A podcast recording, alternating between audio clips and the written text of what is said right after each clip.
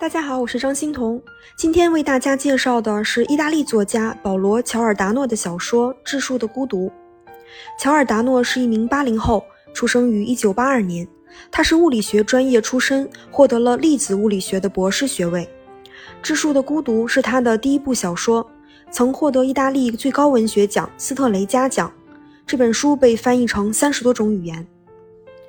书中的男主马蒂亚是一个年轻的数学天才。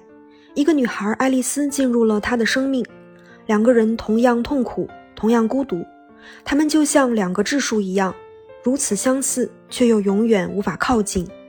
下面我们就来说说这本小说的内容。故事从十五岁这个残酷的年龄开始。男主马蒂亚有一个双胞胎妹妹尼凯拉，妹妹的语言动作都发育很迟缓，有着严重的缺陷，马蒂亚却完全相反。他有着超凡的天赋，他的大脑仿佛就是一个运行精准的齿轮。有妹妹在的时候，总会出糗。兄妹俩唯一一次收到同学的生日邀请，马蒂亚也很不想去自找尴尬。结果在去朋友家的路上，马蒂亚把妹妹一个人扔在了公园里，然后独自赴约。最后他回到那个公园，已经遍寻不到妹妹，妹妹失踪了。强烈的负罪感让他开始自残，来进行自我惩罚。他变得孤僻、敏感，不和周围人来往。马蒂亚后来因为在学校格格不入，转到了一所新学校。女主爱丽丝患有厌食症，她有一个严厉的父亲，逼着她去学习滑雪。爱丽丝很讨厌滑雪学校，她在滑雪的时候总是不讨老师喜欢，磨蹭又笨拙。但是父亲一定要让他坚持。一次事故让他的一条腿残疾，走起路来一瘸一拐，成了同学们嘲笑的对象。父亲在他心中留下了巨大的障碍。爱丽丝所在的学校有一位漂亮的大姐大薇奥拉，以薇奥拉为首的四个女生结成了一个小帮派，被同学称为四大恶女。他们会霸凌其他女生。这一次轮到了爱丽丝。薇奥拉把一颗沾满了灰尘、脏物的糖给爱丽丝吃。爱丽丝知道，如果不吃的话，她可能就会被剥光衣服或者扔进男更衣室。她最后吃下了这个肮脏无比的糖。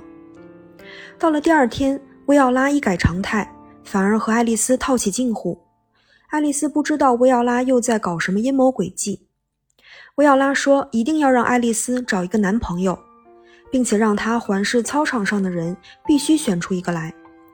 最后，爱丽丝指着一个手缠着绷带的男孩，维奥拉大惊失色地说：“这个男孩在学校里故意把刀扎进自己的手里，是个心理变态。”但是爱丽丝觉得这个男孩耷拉着脑袋的姿势中隐藏着某种东西，让爱丽丝产生与他接触的欲望。于是爱丽丝确定地说：“就是他了。”这个男生就是男主马蒂亚。马蒂亚在新学校只有一个朋友，那就是他的同桌丹尼斯。马蒂亚的每门功课分数都十分高，可是，在高分背后似乎隐藏着令人恐惧的事情。薇奥拉的生日到了，在薇奥拉的带头下，几个女孩支开了丹尼斯，于是男主马蒂亚和爱丽丝有了共处一室的机会。两个人尴尬的对话。爱丽丝看了看玛蒂亚受伤的手，一道道白色的浅痕布满了整个手掌，像是逆光时看到的光秃秃的树枝。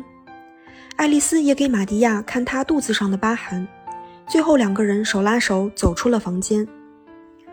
后来，玛蒂亚和爱丽丝成了朋友。书里是这样描述的：高中时代对于玛蒂亚和爱丽丝来说，就像一道开放的伤口。这道伤口由于伤得太深而始终难以愈合。这些年，他们都是在一种窒息的状态下度过的。玛蒂亚拒绝这个世界，而爱丽丝却感觉被这个世界拒绝。最终，他们发现这二者之间并没有太大的差别。他们建立起了一种不完美而又不对等的友谊。这份友谊包含了太久的缺席和太多的沉默。这是一个虚空而洁净的空间。当学校的墙壁把他们包裹得太紧，让他们无法忽视那种窒息的感觉时，他们就可以回到这里，自由的呼吸。呃，我们以为十五岁是人生的花季，可实际上，十五岁是一个残酷的年龄。青春期介于儿童和成人之间，会产生自我身份的混乱感，无法处理自己汹涌的感情。父母更像是一道高墙，他们已经被生活磨得疲惫不堪，早已忘记了自己也曾经是少年。他们并不理解你，只会唠叨和教训。而玛蒂亚和爱丽丝是真的受过创伤的人。爱丽丝呢，要面对严厉的父亲以及事故造成的残疾。还有厌食症，经历了校园霸凌。玛蒂亚让妹妹失踪，自责感让她自闭和自残。他们和父母住在一起，但是却对父母彻底关上了心门。他们是陷入痛苦的，也给父母带来痛苦的人。于是，他们俩创建了一个友谊的空间，在这个空间里，他们体会到了安全，好像受伤的人头上有一个雷达。能够探测到与自己相似的人身上的孤独感，他们无法像健康积极的正常人一样，普通的生活对他们来说是一种奢望。于是，他们俩在彼此的孤独里找到了一个可以呼吸的空间。玛蒂亚认为呢，他和爱丽丝就像一对孪生质树，孤独而失落，虽然接近，却不能真正触到对方。质数只能被一和他自身整除。他们被前后两个数字挤着，但彼此间的距离却比其他数字更远一步。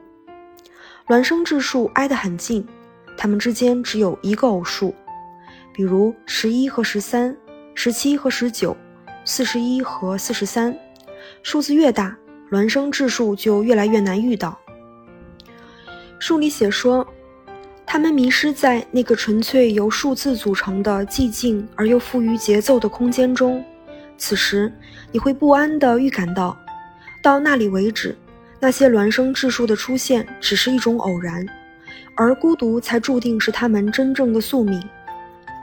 然后，当你正准备放弃的时候，却又能遇到一对彼此紧紧相邻的孪生质数。因此，数学家们有一个共同的信念。那就是要尽可能的数下去，早晚会遇到一对孪生质数。虽然没人知道他们会在哪里出现，但迟早会被发现。我们下一集接着来说智树的孤独。好的，谢谢您的垂听，我们下集再见。